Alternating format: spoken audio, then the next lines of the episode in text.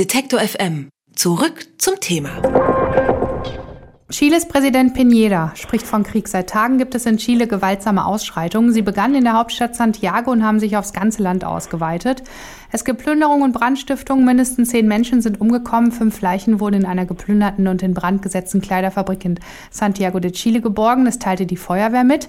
In zahlreichen Städten gilt inzwischen eine Ausgangssperre, die aber häufig missachtet wird. Präsident Piñera hatte letzten Freitag den Ausnahmezustand ausgerufen. Fast 10.000 Soldaten sind nach offiziellen Angaben im Einsatz und gut anderthalbtausend Randalierer wurden festgenommen. Im Zuge der Preiserhöhung von Bus- und Bahntickets ist es zu Jugendprotesten gekommen, denen sich immer mehr Bürger anschließen. Den Menschen auf der Straße geht es bei den Protesten längst nicht mehr nur um Ticketpreise, sondern auch um die massive soziale Ungleichheit im Land. So hat Präsident Piñera die Preissteigerung nun zurückgezogen, aber die Proteste sind geblieben und der Präsident hat weiter eingelenkt und verspricht umgangsreiche soziale Reformen. Mit Detlef Nolte vom Giga-Institut in Hamburg spreche ich jetzt über die aktuellen Entwicklungen in Chile und was da vielleicht alles noch hintersteckt. Hallo, schönen guten Tag. Schönen guten Tag aus Hamburg. Die soziale Ungleichheit in Chile ist ja sehr gravierend. Die kürzliche Fahrpreiserhöhung könnte sicherlich als das Zünglein auf der Waage beschrieben werden. Können Sie kurz schildern, wie es im Zuge der historischen Entwicklung von Chile zu der aktuellen Kluft zwischen arm und reich gekommen ist? Nun muss man zunächst mal festhalten, dass, dass Chile kein armes Land ist. Also der Wohlstand des Landes ist in den vergangenen Jahren gewachsen und im Vergleich zu anderen lateinamerikanischen Ländern steht Chile ganz gut da. Was, was, sich, was sich nicht verändert hat, ist die Einkommensverteilung. Also der, das, der, die Zunahme des Reichtums des Landes vergleicht, verteilt sich sehr unterschiedlich auf die verschiedenen gesellschaftlichen Schichten. Das, das zeigen alle Statistiken.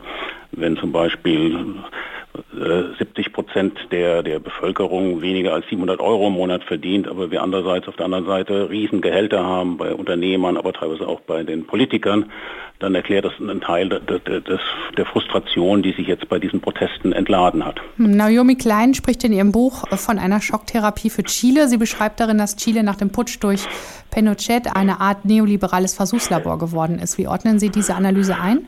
Das ist sicherlich richtig. Also das sind die sicherlich die tieferen Wurzeln der augenblicklichen Krise. Anfang der, vor allem Anfang der 80er Jahre wurden ja in Chile jede Menge liberale Reformen durchgeführt. Das Gesundheitssystem wurde privatisiert, das Rentensystem wurde privatisiert, die Erziehung wurde privatisiert und jetzt zeigen sich immer mehr die, die Schattenseite. Viele, die jetzt privat in eine Rentenkasse eingezahlt haben, bekommen ihre Rente und stellen fest, dass es sehr wenig ist, was da rauskommt.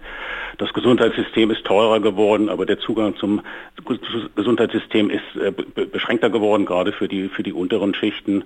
Und für gute Erziehung müssen sich viele Familien äh, äh, verschulden. Heutzutage sind, glaube ich, zwischen 70 und 80 Prozent der chilenischen Familien verschuldet, weil die monatlichen Einkommen nicht dazu ausreichen, die monatlichen Kosten zu begleichen. Hm. Nun hat Präsident Pinera Sozialreformen angekündigt, die die soziale Ungleichheit bekämpfen sollen. Er möchte zum Beispiel den Mindestlohn anheben und äh, Reiche höher besteuern. Das könnte sich ja zu einer Zäsur der liberalen Politikgeschichte von hm. Chile entwickeln. Wie schätzen Sie die Ankündigung ein? Ich sehe das einfach e-, eher als ein Versuch, hier jetzt erstmal äh, Druck aus dem, aus dem, aus dem Topf herauszunehmen und es sind le letztlich sind es kleine kosmetischen äh, Korrekturen am, am, am, Wirtschaftsmodell. Der Mindestlohn wird ein bisschen erhöht, die sehr niedrigen Mindestrenten werden erhöht, aber das System wird selbst nicht verändert. Was Chile braucht, ist eine grundsätzliche Debatte über das Sozialsystem, ob wirklich eine privatisierte Rentenkasse das Beste für das Land ist oder ob man nicht zum alten System oder zum gemischten System zurückkehren sollte. Auch die Frage, ob das Bildungssystem weitgehend privat oder staatlich ist, was die Universitäten vor allem betrifft oder auch die Frage der Gesundheitsvorsorge, dass ob, ob Gesundheit vom, vom Einkommen des, der Betreffenden abhängt oder ob der Staat hier für eine breite Grundversorgung sorgt. Meinen Sie, dass die Ankündigung die äh, heftigen Proteste denn mildern werden? Sie sagten gerade Druck rausnehmen. Also irgendwann werden sich die Proteste sicherlich auch totlaufen, weil das Problem der Proteste ist, es sind ja sehr anomische Proteste, die, die entstanden sind. Es gibt keine Sprecher der Protestbewegung, die mit klaren Forderungen an die Regierung herantritt. Die einzige Forderung, die es gab, war gewissermaßen die Preise, die Preiserhöhung für die, für die, für die, für die Metro, also für die U-Bahn zurückzunehmen, die ja sehr niedrig waren. Das waren drei Cent. Das fällt der Regierung sicherlich leicht. Aber die, die, die, dieses breitere Unwohlsein äh, mit der Politik und mit der politischen Klasse, das, das, das, das wird von niemand artikuliert. Das Problem ist ja, dass wir eine Kluft haben zwischen den Bürgern und, und der Politik. Bei den letzten Präsidentschaftswahlen lag die Wahlbeteiligung jeweils unter 50 Prozent und bei den Jugendlichen lag sie noch niedriger. Das zeigt, äh, die Politik und die Bürger, da, die verbinden sich nicht richtig. Mhm. Die Partei, wenn man, wenn man sich Meinungsumfragen anschaut, sind alle politischen Institutionen, die Parteien, der Kongress, die Justiz, der Präsident, aber auch Institutionen wie die Kirche in Misskredit. Also es fehlt die Artikulation zwischen der Gesellschaft oder weiten Teilen der Gesellschaft und der Politik. Das klingt nicht so, als wenn die richtigen, guten Sozialreformen auf den Tisch kommen würden, ins Land kommen würden. Ich weiß es nicht. Also der Druck ist relativ groß. Ich glaube, äh, diese Mobilisierung und auch die Gewalt, die da, die ausgeübt wird, der Vandalismus, hm. hat der politischen Klasse, glaube ich, einen gehörigen Schrecken ein, eingejagt. Und es ist immer die die Hoffnung da, dass das vielleicht dazu führt, dass man in eine äh, Selbstreflexion eintritt äh, hinsichtlich dieses Wirtschaftsmodells. Auch die Frage einer Reform der Verfassung könnte wieder auf den Tisch kommen. Das wurde ja während der vergangenen Präsidentschaft lange diskutiert und ist dann im Sande, Sande verlaufen. Äh, man sieht selbst bis in Unternehmerkreise hinein gibt es mittlerweile Stellungnahmen, wo man sagt, das kann nicht so weitergehen, die Einkommensverteilung muss verändert werden.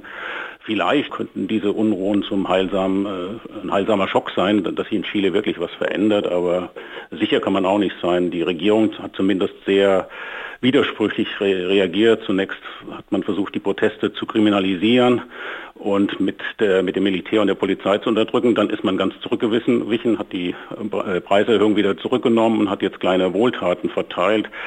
Äh, ich glaube, das ist keine langfristige Strategie, die man hinter der Regierung sieht und es bleibt abzuwarten, ob der Präsident überhaupt bis zum Ende seiner Amtszeit kommt. Über Chile, die politische Ökonomie des Landes und die momentanen Ausschreitungen habe ich mit Detlef Nolte vom Giga-Institut in Hamburg gesprochen. Vielen lieben Dank, Herr Nolte, für das Gespräch. Ja, ich hoffe, es hat ein bisschen was gebracht. Alle Beiträge, Reportagen und Interviews können Sie jederzeit nachhören im Netz auf detektor.fm.